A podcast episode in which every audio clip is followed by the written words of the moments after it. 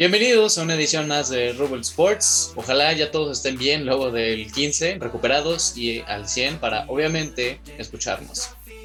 La alineación titular la comprende Rodrigo, ¿cómo estás? Muy bien, muy bien, Juan Carlos, tarde de viernes y qué mejor para platicar de fútbol. Y el tema de hoy es que tenemos está muy interesante. Efectivamente, tenemos también aquí a Navarro. Navarro, ¿cómo estás? ¿Cómo estás? ¿Qué tal, Juan Carlos? Bien, ya después del 15, recuperado ya al 100, listo para otro día. Sí, ya te ves fresco como una lechuga. Octavio, también, ¿cómo estás? Aquí lo, tenemos en nuestra alineación. Muy bien, muy bien, amigos. ¿Qué tal? Bienvenidos. Yo fresco, recuperado, siempre listo para otro podcast. Así es. Pues bueno, el tema de hoy es muy interesante. Es un tema que creo que ninguno de los cuatro estábamos tan empapados, pero hoy vamos a hablar de la caída de la Superliga China. Sí, así es. Pues bueno, una, una liga china que que empezó a tomar este, un poco de, de peso en los últimos años, peso entre comillas, pero pues bueno, y inicia el proyecto en que ya, una, ya existía una liga china, como todas las ligas tenemos en, en cada país. Ellos tenían la suya, pero el presidente, una disculpa por mi pronunciación, no sé hablar chino, pero Xi Jinping tenía un sueño que él quería, quería tener una liga así a nivel tipo Premier League y quería, pero era un, proyecto que no solo era tener una liga, sino a, a, futuro quería que con ese proyecto, al crear la Superliga, se crean estadios, quería que China albergara un mundial como ya hizo en los Juegos Olímpicos hace unos años, pero ellos querían ser anfitrionas e incluso querían ir a jugar. La única ocasión que fueron a jugar, me parece que fue en la de Corea-Japón, fue la única ocasión en la que fueron a, un mundial y creo que quedaron antepenúltimo, la verdad sí, sí les fue muy mal, entonces se crea esta idea y entonces en 2015 empiezan las reformas que dice, bueno, vamos a empezar a hacer 50 mil escuelas de fútbol en todo China y 60 mil campos libres para todos para que poco a poco en el futuro en 2050 pues ya se incluyera el fútbol en la cultura china. Sí, de hecho, este, tanto lo que dices del Mundial de China, pues les fue muy mal. O sea, creo que tampoco, bueno, no es como que lo viéramos. Yo soy del 2002 y apenas estaba, estaba siendo este, procreado casi casi. Y este, sí, perdieron contra China, perdón, perdón, perdieron contra Brasil, contra Turquía y luego contra Costa Rica, o sea, una selección muy, muy endeble. Claro, y también la cosa es que, pues, se, o sea, si uno analiza la cultura china, pues, o sea, todavía no tiene una cultura porque ellos literalmente, eh, amigos que nos han platicado que hicieron intercambios allá, que todo el tiempo están estudiando, todo el tiempo están como haciendo actividades escolares, a, comparación de nosotros que literal a las 3, 4 tenemos la tarde para hacer este deporte o descansar, ellos todos los días están, están haciendo algo de la escuela. Entonces, por eso fue la idea de empezar a crear escuelas de fútbol para que en 2050 empezaran la cultura. Sí, claro, y de todas maneras, en los, últimos años no se escuchaba tanto de la, del fútbol chino. O sea, como dice Docta, yo creo que la cultura china se enfocaba en otros aspectos para desarrollarse que no fuera el deporte. O sea, digo que no sean relevantes en el deporte, yo creo que lo, hemos visto en todos lados, que China siempre sobresale y en el fútbol, pues posiblemente ha quedado un poco de ver, porque en sí, o sea, no tenían una liga tal cual, como dices tú, y no estaba tan concentrado el fútbol hasta los años 90, cuando se celebra el primer eh, torneo profesional de fútbol en el 94, y nada más podían participar equipos que estuvieran relacionados con federaciones locales o que estuvieran relacionados a instituciones como el ejército y la policía. O sea, digamos que se armaba la reta de la Marina contra, contra el gobierno, así como el que se jugó en el Estadio Azul, más o menos así.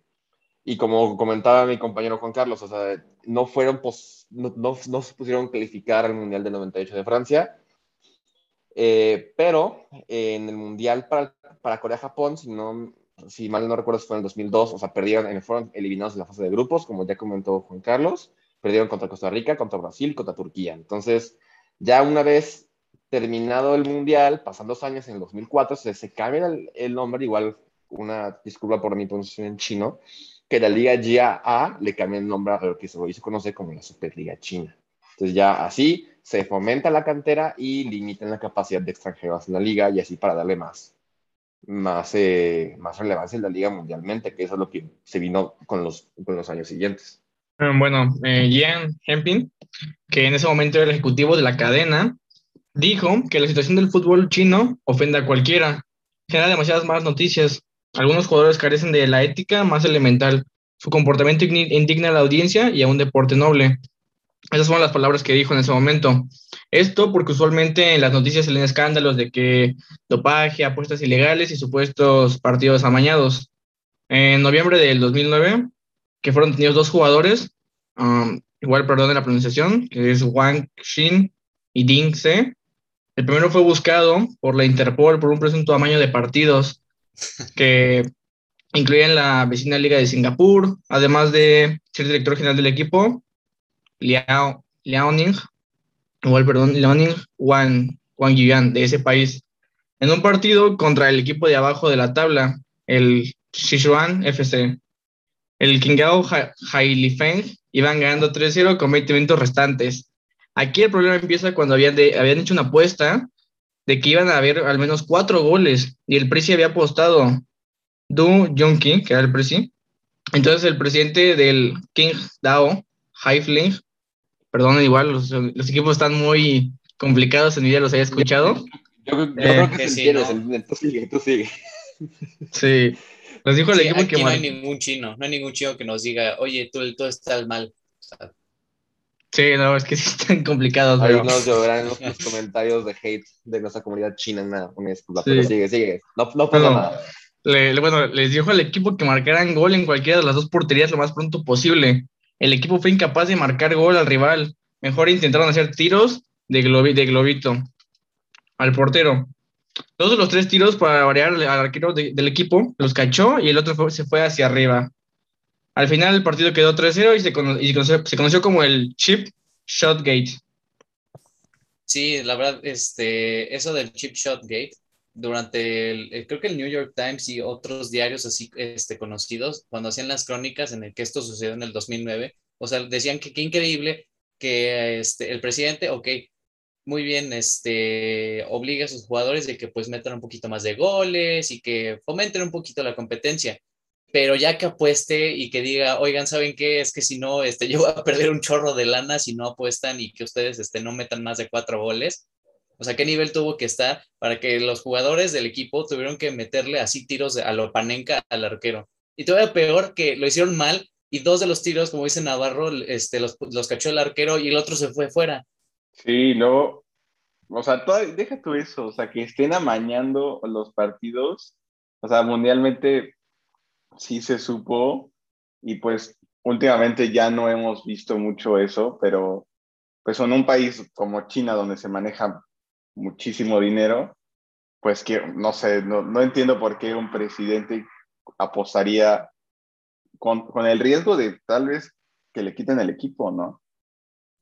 Sí, y o sea, no solo fue, o sea, este es el caso creo que más famoso y claro, más evidente. Este, estaba también leyendo que el Sheffield United, el equipo que acaba de descender de la Premier a Championship, tenía una, un equipo ahí en la Superliga y este, en el 2005, si no estoy mal, también a ah, este, convenció al otro equipo, porque era un partido para que ascendieran a la primera división, y le dijo al otro equipo, oye, ¿sabes qué? Este, pues yo creo que igual si este, pierdes el partido, pues te presto mis instalaciones, este, un poquito de, del juego, a cambio de que tú pierdas el partido.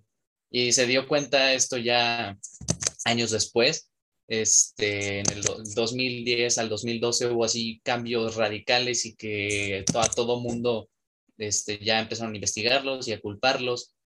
Y pues desapareció este equipo y también otros equipos este, filiales desaparecieron.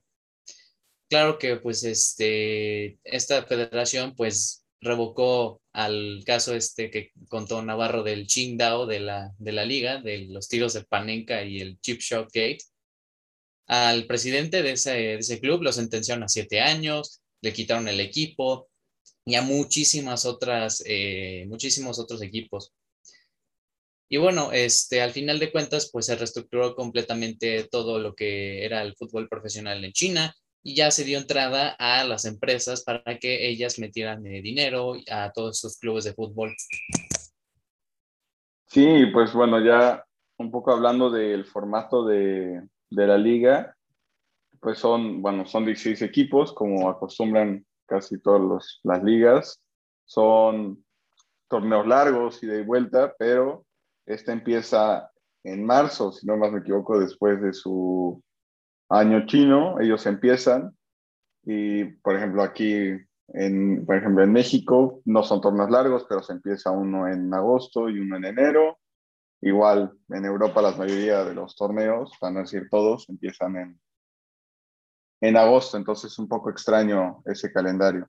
Y pues es a, puntaje como un formato tradicional. El primero se, se va campeón y de ahí los últimos dos este, descienden a la Chines Ligón, que es la, la, la, segunda división en China, y pues de ahí los dos mejores se, se, clasifican a la Liga de Campeones de la AFC, que es como una tipo Champions, pero de por allá. Sí, igual en China empieza como en Estados Unidos, ¿no? Estados Unidos, o sea, la MLS empieza por enero y termina hasta como por noviembre, ¿no? Pero ellos se echan como ida y vuelta, luego se cambian, se echan partidos entre, porque como es muy largo. Tienen un formato muy, muy parecido al del, al americano, o sea, que es como por conferencias y al final, uh -huh. y, la, es como, la, y la final es como un Super Bowl, o sea, se enfrenta uno del oeste contra uno del este, o sea, la verdad no sé cómo sea, pero es muy, es muy, muy parecido, entonces yo la verdad prefiero el torneo largo. Igual, o sea, la liguilla, pues, o sea, aunque sea más, más entretenida, no sé, prefiero las 38 jornadas, porque así, así, así siento que es más justo. A mi parecer. Le das más mérito sí. al que va mejor. Exactamente. Sí. Bueno, eh, continuamos con la historia de este fútbol chino, que ya pasamos al este lapso de tiempo donde tuvo ya su, su, su explotación más grande, que es de, los, de 2011 a la actualidad ya se empieza, se mejora el proceso de, de, la liga, se hacen más contrataciones de nuevos jugadores. Es el caso de Nicolás Anelka, el exjugador de diversos equipos, como lo fue del Paris Saint Germain, del Arsenal, del Real Madrid, del Paris Saint Germain. Jugó también en el Liverpool, en el Manchester City, en el Fenerbahce, en el Bolton, en el Chelsea, que tuvo su temporada más larga, y de ahí se fue al Shanghai, eh, Shanghai Shenhua. Aquí llamó muchísimo la atención, no solo por ser el fichaje bomba, sino por su salario, o sea, tuvo un contrato de dos años y un salario de 234 mil euros semanales. ¿Y qué, ¿Y qué creen? Nada más jugó nueve partidos y convirtió dos goles. Pero, ah, pero, lo, que, lo que es ir a cobrar lana, ¿no? Lo que es ir a cobrar Literalmente. Y, claramente lo que hizo Nicolás Anelka después de sus 30 años. No pasó de, la, de 10 goles. No pasó, exacto. Sea, ya, ya quisiera yo ganar eso por jugar nueve partidos y dos goles en, en una temporada en un torneo corto. O sea, es como, Increíble. Bueno, de ahí en fuera, so, te digo, no era tan conocido, pero se llamó muchísimo la, la, la atención por, porque tenía un, un, salario en el club que a nivel de Cristiano y Messi. O sea, eso es tú que. O sea, yo creo que ese, ese, salario te lo ganas por ser la, la, estrella, pero la Liga China tiene tanto potencial que se, se traía. O sea, tú dime cuándo y te traigo. Así era tal cual. En, en, ese año se fueron, fueron llegando más jugadores de, que militaban en Europa y en Sudamérica. En el 2014 a 2015, Ricardo Goulart, que llegaba de Cruzeiro a 15 millones de euros, era el trabajo más caro en ese momento de la historia de China. Y eh, los últimos traspasos de los jugadores que llegaban ya rodaban por los 32 a los 35 años, los cuales ya se ve que ya se van por el dinero, ¿no? O sea, se entiende que ya es la liga del retiro, muchos la consideran así como la MLS, pero de todas maneras se empezaron a, a, a, llegar muchísimos y muchísimos jugadores que aunque tuvieran tantos años, sí duraban e incluso terminaban con, no sé, una, o sea, bien posicionados y, e incluso muchos terminaron como, como técnicos. O sea, dentro o fuera de, de China, pero sí sirvió mucho de experiencia. Sí, pues bueno, llega un año, el 2015, a partir del 2015 fue un año donde empezó un poco a cambiar ya a marcar el camino de las millonadas y yo creo que empezó su, el inicio del fin para la Liga China, donde empezaron a gastar cantidades enormes de dinero. Empe llegó en, 2000, en la temporada 2015-2016 Alex Teixeira, que él tenía de hecho una oferta por el Liverpool de 35 millones, pero el equipo chino, que era el Jiangsu Suning, él le pagó 50 millones, entonces se fue por la lana y, o sea, siendo sinceros, a él yo lo conozco por el FIFA. Sí, o sea, porque tiene, tiene una carta. Si no fuera por el FIFA, créeme que ni lo topo.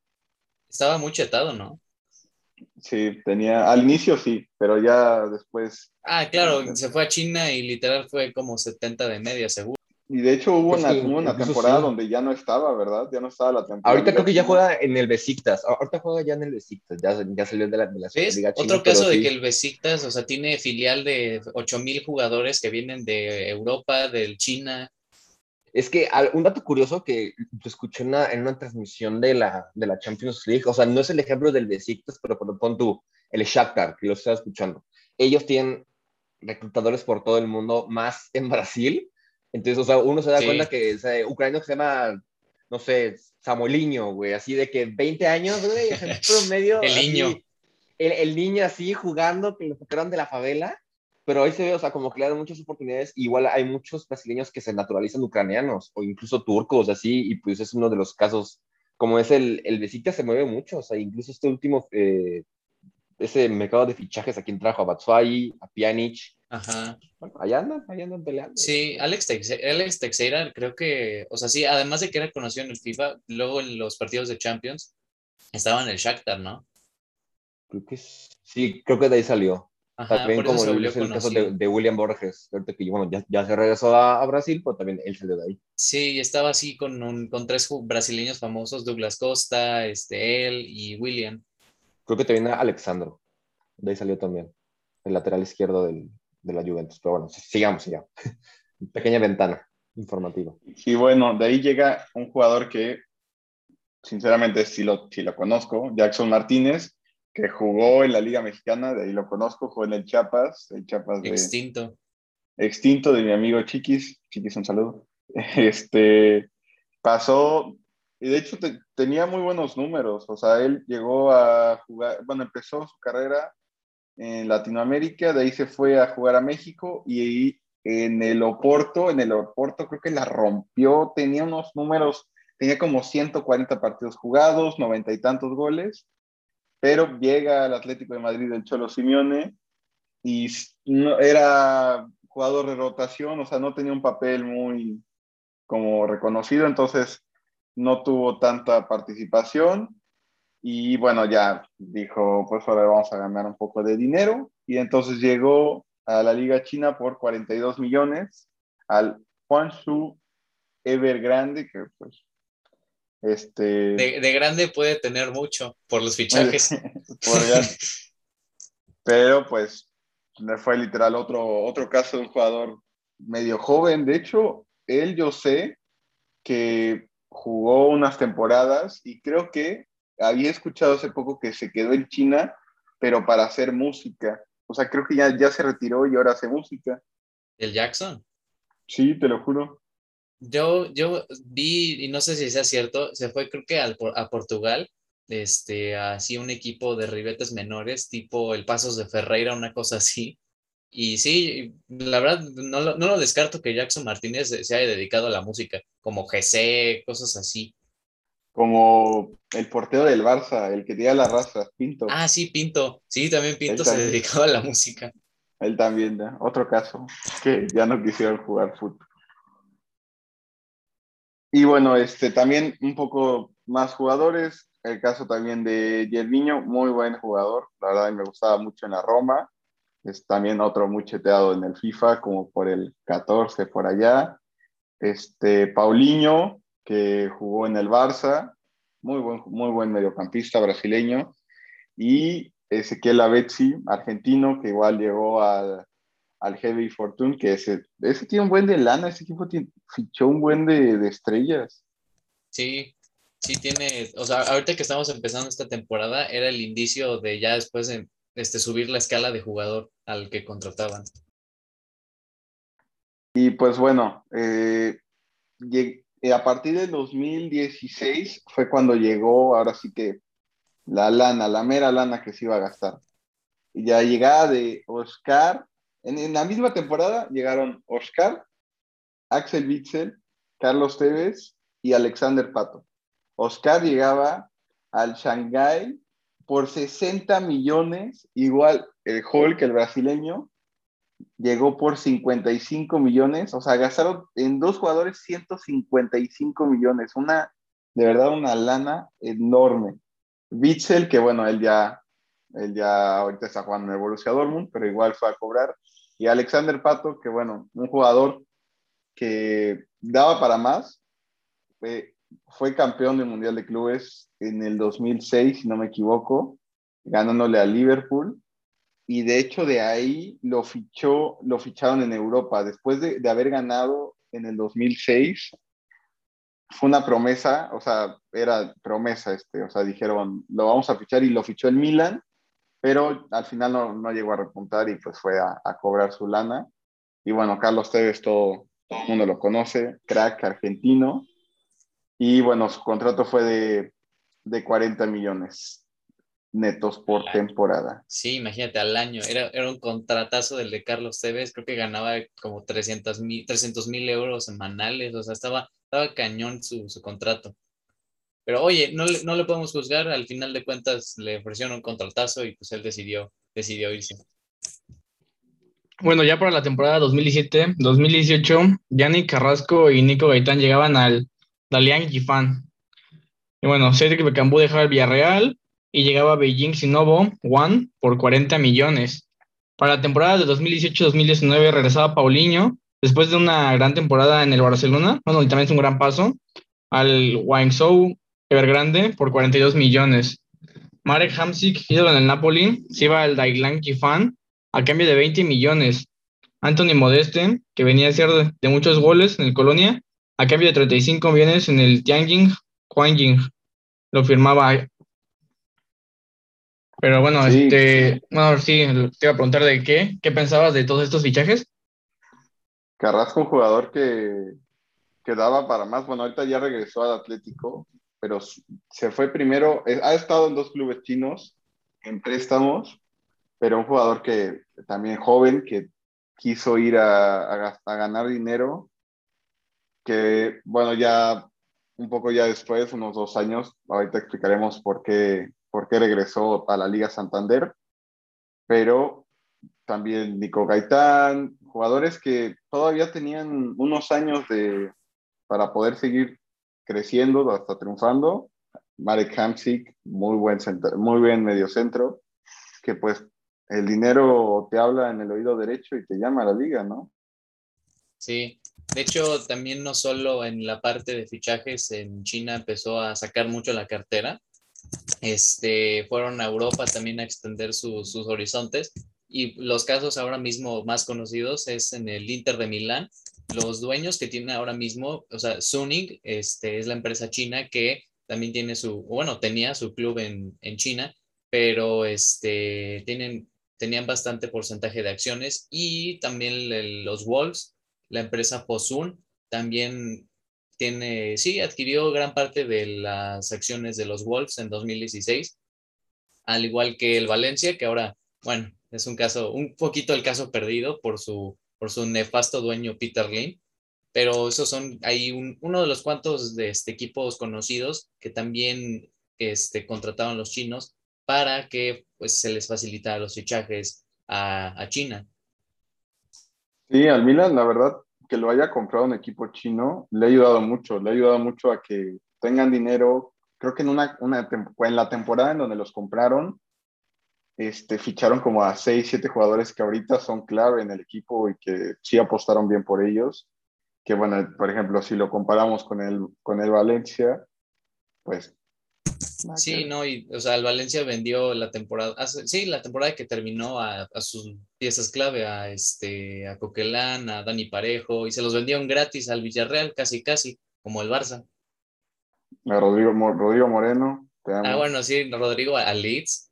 Pero sí, de hecho el Inter también estuvo casi nada de desaparecer, sí, o sea, porque como el equipo que tenían en China este, había desaparecido y pues no podían, no podían este, este, soportarlo, por eso tuvieron que vender a Lukaku el Chelsea para medianamente sanear sus cuentas, Que claro, al Chelsea le salió increíble el negocio. Sí, Bueno, y. gracias. ah, ah, vamos. no, comenta rolas, comenta rolas. El No, o sea, igual esto, o sea, yo la verdad no sé esto que comentabas tú, Juan Carlos, o sea, sí, o sea, sí sé de clubes que tienen como sus dos filiales, o sea, aunque no tengan el mismo nombre como tienen la franquicia, que sí, o sea, yo creo que si uno acaba cayendo en, en, o sea, en, en quiebra, pues sí se veía muy afectado el otro, pero incluso, o sea, el Inter con la vena de Lukaku sí se benefició bien, o sea, sí llegaron buenos jugadores y eso como que sí le ha dado más, como más profundidad al equipo, o sea, sí, o sea, no se quedó con el espacio vacío de, de Lukaku, pero bueno, o sea, yo creo que todos, o sea, todo es como el- lo del Valencia, o sea, yo creo que a todos aficionados del Valencia sí les dolió ver cómo se, cómo se lo Coquelán, Parejo, Ferran Torres, y demás, pero bueno, ese es el tema para otro día. Entonces, Sí, vamos sí, a sí.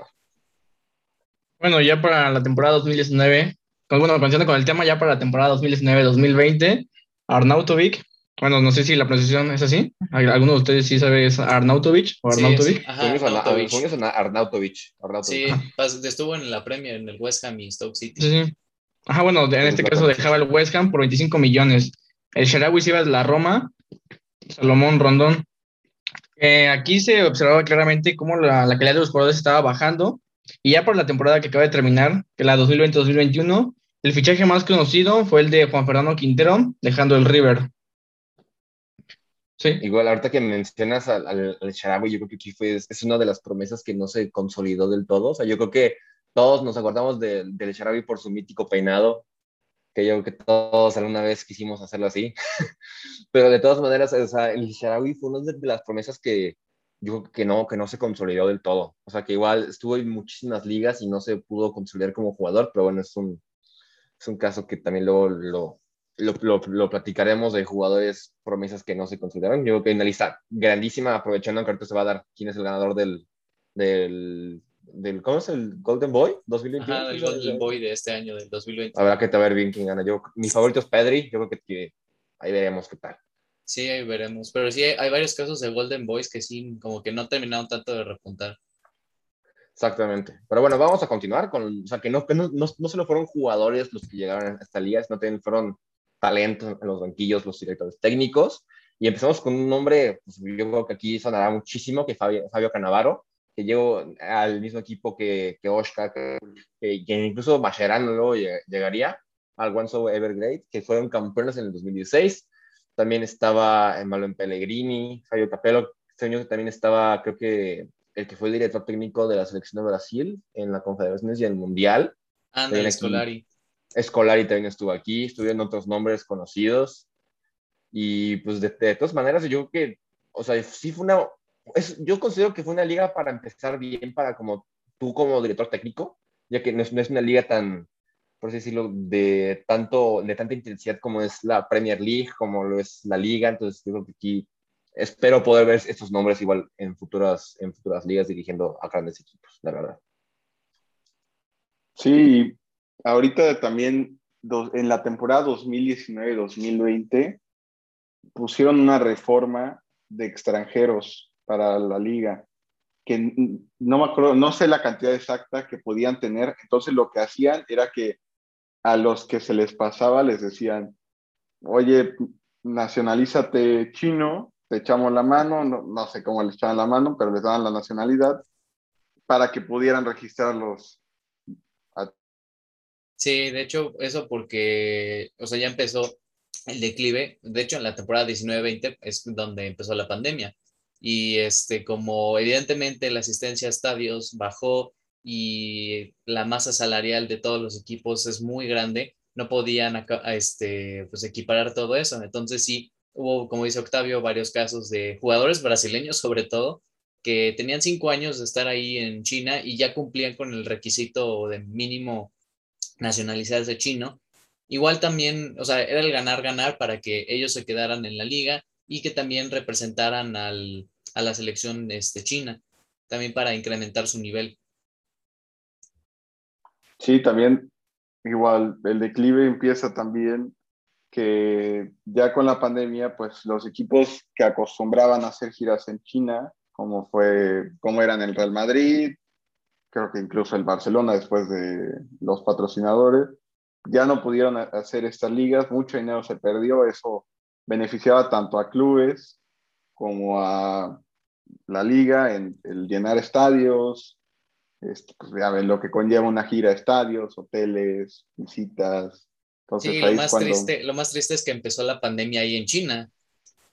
Entonces todo el mundo estaba cagadísimo del miedo, obviamente.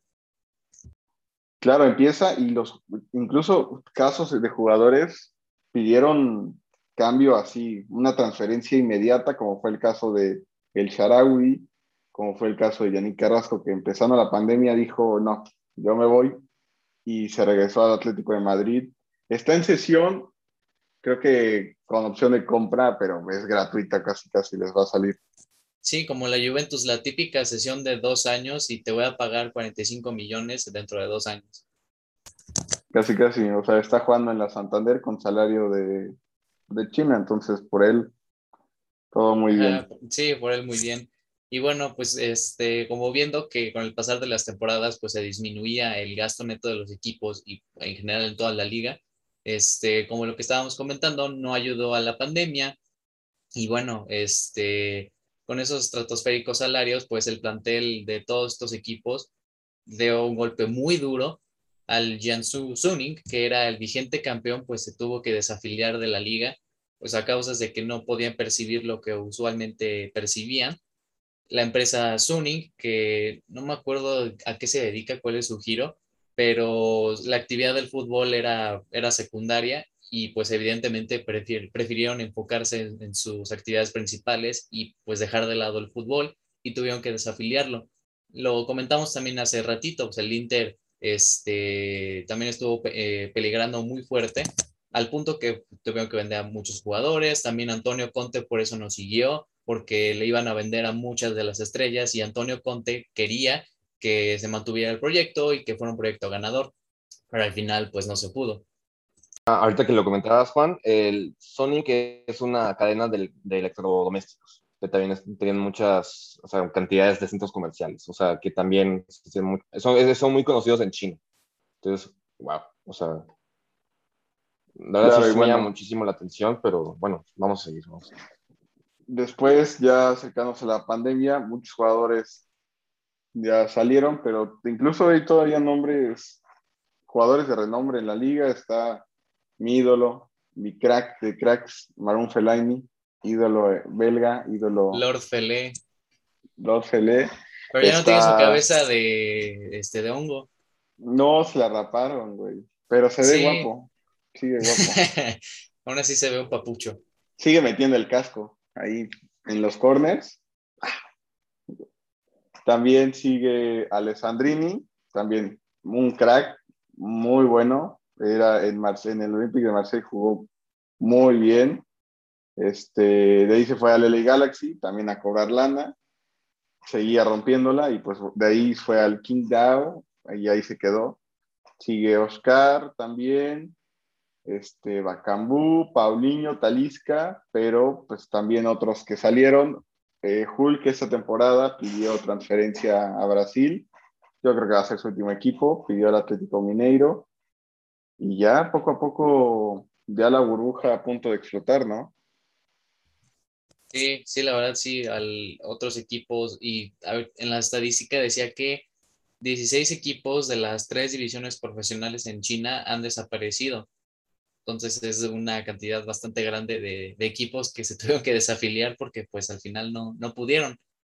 Eh, además de que hubo todo este cambio de equipos desafiliados que desaparecieron, hubo también cambios en las legislaciones para que pues ganaran independencia con respecto a las inversiones que tenían en las empresas y quitaron este pues que en, en alguno de los no no ninguno no en alguno pero en todos los equipos de China que ya no tuvieran el el nombre de la empresa. O sea, por ejemplo, el Jiangsu Suning, la empresa Suning, este, el Tianjin Teda también desapareció por, este, por eso. Bueno, creo que cambió de nombre. Impusieron también un tope salarial de como mínimo, o máximo, perdón, 3 millones este, 165 mil euros al año. Y pues así este, ha habido bastantes cambios de la cual hay que, había que recortar. E incluso, o sea, también parte de este problema que se fue generando por el de esa, esta ya que explotan las burbujas por los salarios. O sea, como dices tú, que, que son topes salariales que ya no podían ofrecerle contratos de ensueño a jugadores, que de plano eso fue de los problemas más graves e incluso un, hubo mucho desequilibrio económico por la rentabilidad, o sea, de lo que, lo que estaban invirtiendo en jugadores, estadio, equipamiento, instalaciones, todo no valió para nada, entonces ahí fue donde los clubes se empiezan a endeudar y pues lamentable, o sea, pues porque de ser una liga que tenía muchísimo potencial y que se llevaba a muchos jugadores que, cracks, termina ahorita ya por, o sea, por deberle mucho a los jugadores, por no llenar estadios, e incluso pues eso es una lástima para, o sea, para todo aficionado de fútbol, pues que una liga se vaya siendo chiquita, siendo muy polémica, siendo, siendo muy buena, pero pues bueno, al final todo es fútbol. Entonces, o sea, que una liga si desaparezca, pues es lamentable.